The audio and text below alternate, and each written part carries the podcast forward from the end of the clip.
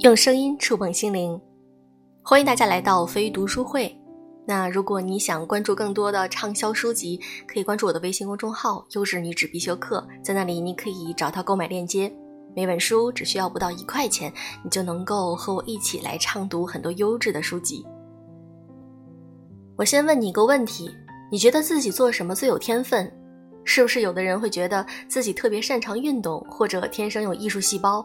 还有的人可能会说我数学很好，或者非常有语言天赋，但可能有人头皮都要抓破了，也想不到自己到底有什么擅长的东西。很可能以前还在学校被老师骂过你真笨，可是实际上每个人都有自己的天分，都有特别热爱的东西，只是你还没有机会去发现。那么我们怎么才能够发掘自己的潜力，找到自己的爱好呢？今天我来给大家分享的这本书《发现你的天赋》，通过多多创造机会，让自己探索未知，说不定就能够发现这一辈子最大的爱好，或者开发出你从没有想过的隐藏技能。听完这本书，至少你会明白下面几个问题：为什么说我们每个人都是独一无二的呢？为什么说你在学校里考的最差的科目，很可能恰恰就是你最擅长的领域呢？还有？为什么说有钱就能够享受，也并不能代表幸福呢？相信大家都听说过这样一句话：世界上只有一个你，也就是说，每个人都是各不相同、独一无二的。但是你没有想过，我们彼此之间到底有什么不同呢？事实上，我们的独特性体现在方方面面，不仅有属于自己的思想，还有独一无二的身体，经历着各种不一样的生活环境。首先，你体内细胞里的那套基因组独一无二。在人类的漫漫进化史中，曾经有过成百上千亿种不同的基因排列组合。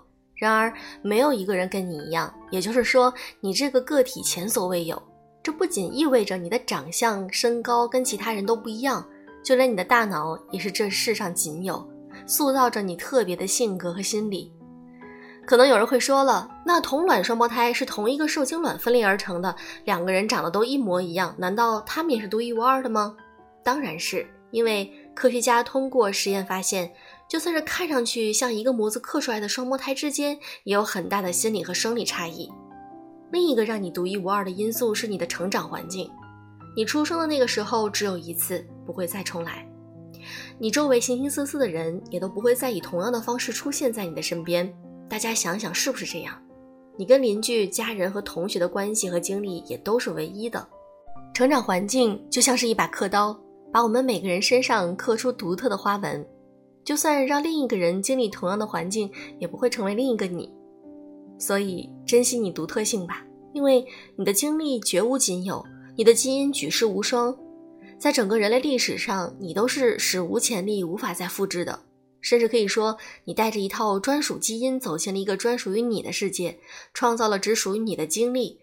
那么，你还有什么理由不珍惜你和你的生活呢？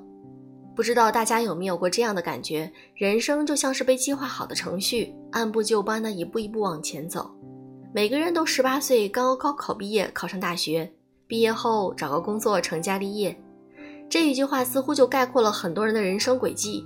有些人适合这样的生活。但对于另一些人来说，这样循规蹈矩的人生，可能却在无形中限制了我们，让我们错失了很多的机会。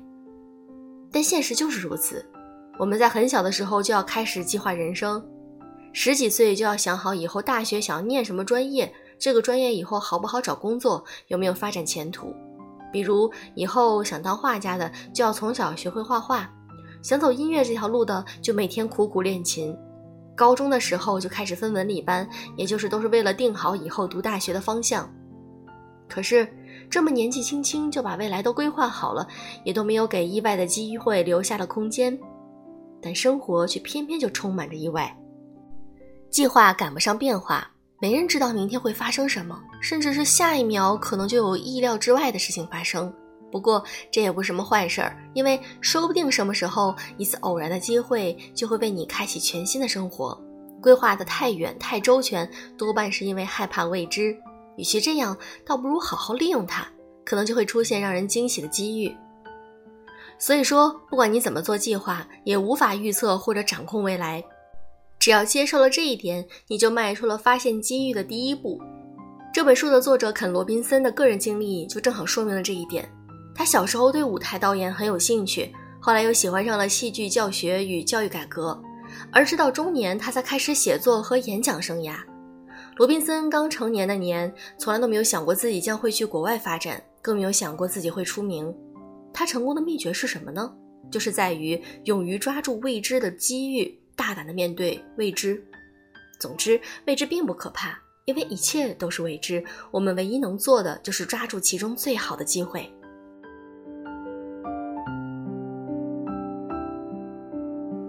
人的智慧是无穷的，这句话可不只是说天才，也适用于我们每一个人。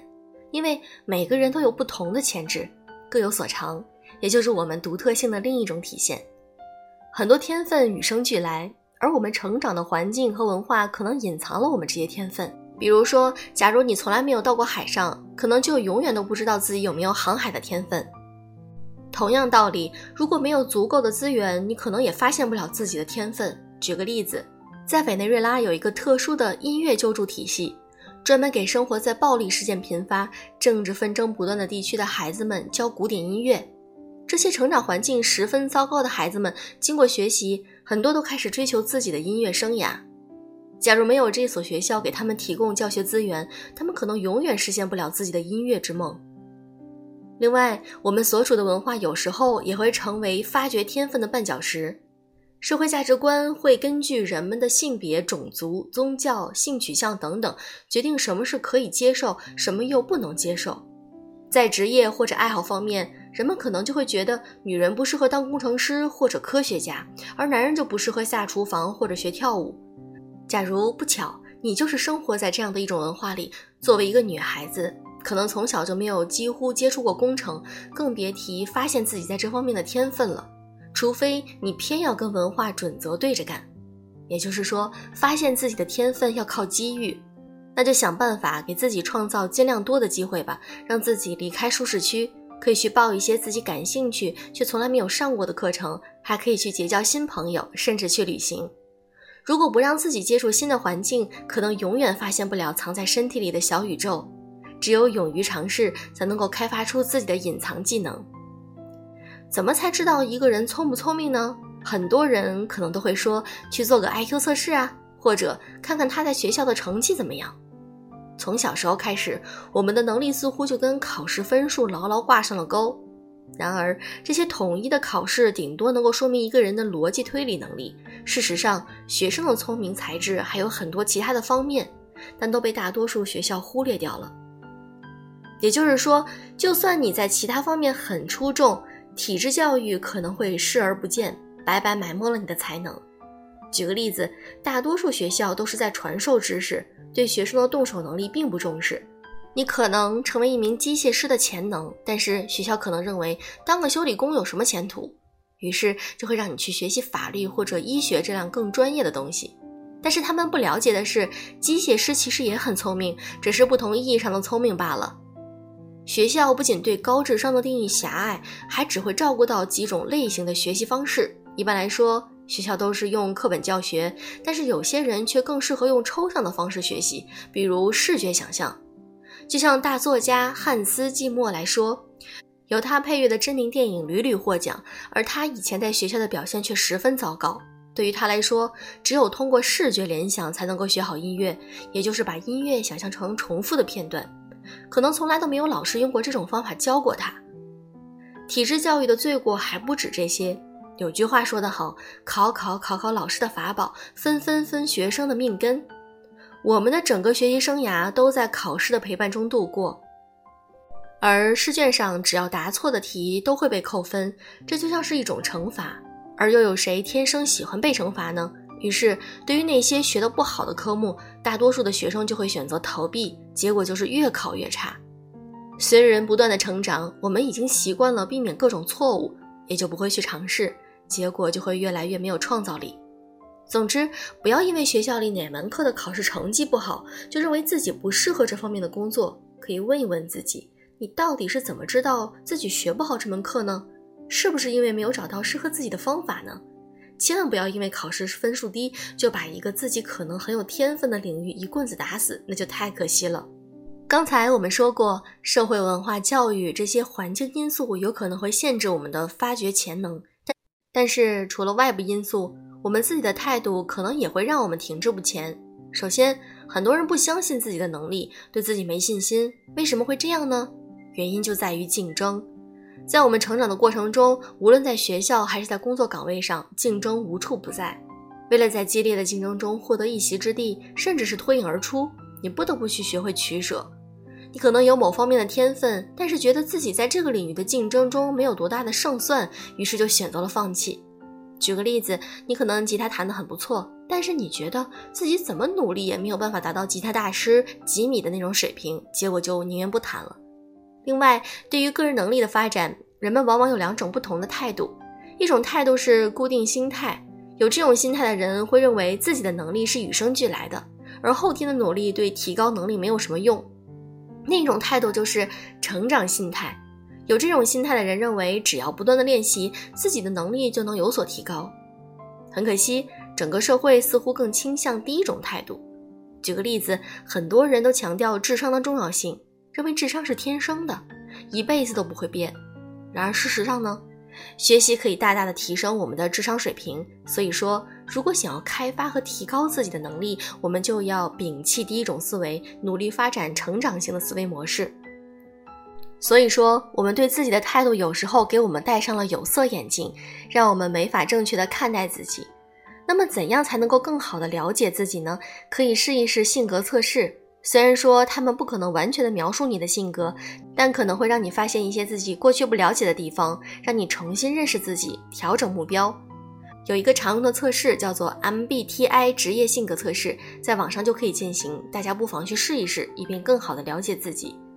热情是人性的一部分，我们每个人都有自己特别热爱的一些东西，比如有人喜欢旅游，有人爱体育，有人热爱工作。可你可能会说。我就是对什么都无感，对什么都提不起兴趣，这是不是说明我不正常啊？先别急着下定论，你可能只是还没有发现自己真正的爱好。那对一件事情充满热情的感觉是怎样的呢？往往通过直觉就能够感受到自己会投入其中，有一种忘我的感觉。人们经常会说，在做自己喜欢的事情时，经常会忘了时间。比如说，音乐家埋头排练或者创作，一转眼几个小时过去了。他们都意识不到，所以要想知道自己热爱什么，就好好想一想哪些东西能够带给你这样的感受。可以想象，沉浸在自己喜欢的事情当中，会让人非常愉快，而心情一好，身体也会跟着更健康。哈佛大学成人发展研究学院就对积极情绪和健康之间的联系进行了大量的研究，结果发现，积极的情绪能够减少压力，缓解慢性疼痛，减少成瘾性。还能够提高睡眠质量、增强注意力等等，简直是好处多多。因此，为了自己的身心健康考虑，去发掘自己内心的热情吧。其实每个人都有热情，你需要创造机会和条件，让热情释放出来。创造的机会越多，就有越可能发现你热爱的东西，你就会变得更加快乐、更健康。具体怎么做呢？你可以去探索全新的感官体验。去参与全新的社会活动，去研究你一直感兴趣却不熟悉的领域，比如说可以给自己报个班，或者加入读书会和网络论坛，和有共同爱好的朋友们交流，还可以尝试进行一项全新的运动，或者学习一门手艺。就像我们之前说过的，越去探索未知的领域，就越有可能找到自己还没发现的爱好。如果说幸福是一种主观感受，每个人对它都有不同的定义。相信很多人都会同意这个说法，可是人们往往又会把幸福跟钱以及及时享乐画上等号，觉得只有通过财富和享受才能够获得幸福。真的是这样的吗？其实这种想法很不好，甚至有可能让我们离幸福越来越远。大家都说钱赚的越多，人就越幸福。事实上，要想反驳这个观点实在太容易了。你看，富裕国家的抑郁症患者比例远远高于贫穷国家。虽说有钱能使鬼推磨，钱也能够解决很多问题，但是如果生活空虚、没有满足感，钱再多也没用。我们刚才说过，热情会让一个人产生更多的积极情绪，让人觉得更幸福。但另一方面，我们对一样东西再热爱，也不能够把它变成自己的工作，怎么办呢？这时候你就要学会调整，腾出一点时间给自己的兴趣爱好。假如你喜欢画水彩画，你当然不必辞职去当个画家，只需要给自己留出一点时间专门来画画，哪怕每周只有几个小时，也会让你更快乐。除了钱以外，有还有的人觉得幸福就是及时享乐，也就是今朝有酒今朝醉的态度。他们会用赚来的钱去买买买、逛夜店或者度假，就是为了忘记工作上的不顺心。而工作越不顺心，人们就想越去寻求这种短暂的慰藉，于是就成了一个恶性循环。你肯定不想过这样的生活，对吧？跟这些短暂的快乐比起来，长久的满足感才更有意义。所以要学会把时间花在更长期的项目上去，比如说写一本小说，或者自己动手做个家具。在这个过程中，你会不断的遇到新的挑战和阶段性的成功。而等到最后大功告成的那一刻，那种满足感可能是多少钱都买不来的。对于不少人来说，帮助他人也是幸福的源泉。要是还没有找到自己热爱的东西，不妨试着做点贡献，可以当志愿者或者参加社区活动。这样不仅会给别人带来好处，也可能让你找到属于自己的幸福感。虽然每个人的热情属于自己，但并不代表要去一个人追求。如果找到志同道合的朋友一起分享，说不定就能够找到新的机会，带来意想不到的成功。如果你喜欢 DIY 电子产品，那可能就知道，只靠自己一个人是很难造出令人满意的作品的。而如果能集思广益，跟来自不同背景的人合作，可能就会有非常好的效果。举个例子，一群电子 DIY 爱好者组建了制造者联盟，会定期发布杂志，举办团体会议。通过这些平台，爱好者们都能够分享观点、提供建议，让所有人都得到好处。所谓“三人行，必有我师”，在跟一群想法一致的人合作的时候，你总能够从其他人那里学到有用的东西。你不仅能够接受新思想，还会学到新技能。另一方面，你也可以把自己的知识和见解分享给别人。在帮助他人的过程中，你还会感受到更多的快乐。有的时候，跟人合作并不是一种选择，而是非常有必要。因为有些目标只有通过团队的力量才能够实现，所以别给自己太大压力。因为非要靠单打独斗实现目标，但其实这种想法往往很不现实。就拿近几年席卷全球的欧洲的新北欧烹饪运动来说吧，一群纳维亚厨师共同发布了这项运动，希望推广大家都没有怎么听说过的北欧传统美食。这些厨师在全欧洲组织了一些餐厅共同参与，还召集了一堆感兴趣的大厨一起努力，最终提高了北欧食品在全欧洲的知名度。很明显，假如只凭一个厨师或者一家餐厅，根本不可能完成这么浩大的工程。总之，想要获得真正的幸福和满足，就要花时间挖掘自己的天分、热情和创造力。所有要尽量的创造机会，去发现内心那个更快乐的自己。那么我们平时有什么办法可以发现自己的隐藏天分呢？可以想想当年上学的时候，老师说你最不擅长的东西，说不定恰恰就是你的天分所在。因为学校教学方式的单一性，可能你当时并没有发现最适合自己的学习方法。可以再给他一次机会，也许就会发现自己原来非常厉害。好了，这就是今天我对《发现你的天赋》这本书的解读与分享。我们下期再见。希望你能够加入我们的飞鱼读书会，我是小飞鱼。